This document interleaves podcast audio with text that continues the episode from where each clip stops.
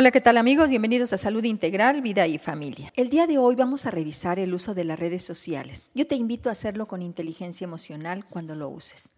Existen muchas formas de comunicarse, pero hoy en día no hay quien supere el éxito del WhatsApp. No solo está dirigido a un público en concreto, sino que todo tipo de personas lo utilizan a diario.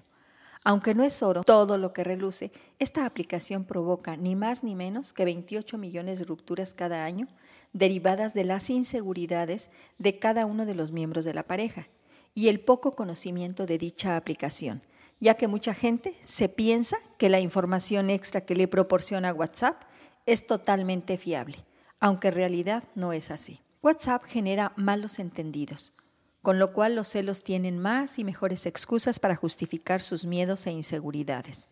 Las personas controladoras pueden, entre comillas, intuir qué está haciendo su pareja, o al menos saber si está conectada o no. A partir de ahí dan rienda suelta a su imaginación, creyendo incluso que chatea con gente desconocida. O pensar que cuando va al baño a las 2 de la madrugada es porque está comunicándose con alguien que le va a robar su amor.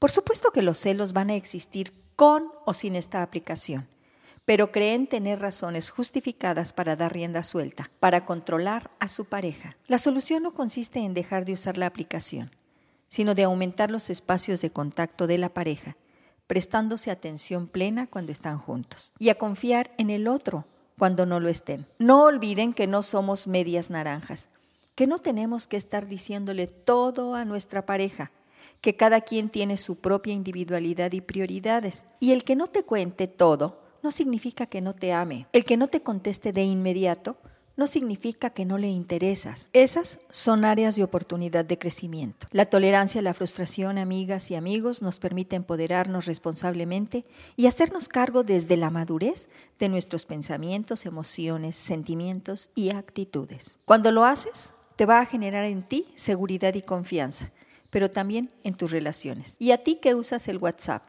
te invito a tomar conciencia. Si estás en el nivel de uso, de abuso o incluso si ya es una adicción. Y pide ayuda profesional. Siempre existe la posibilidad de recuperar tu paz, siempre existe la posibilidad de construir vínculos sanos. Bien amigos, por hoy es todo. Yo soy la doctora Irma Quintanilla González, especialista en medicina familiar y terapeuta familiar. Que disfruten de una excelente semana en la que hagan posible una relación sana con ustedes y con su pareja dándole el justo lugar a las redes sociales. No les den el poder de su persona y de su vida, porque van a terminar destruyéndoles. Muchísimas gracias.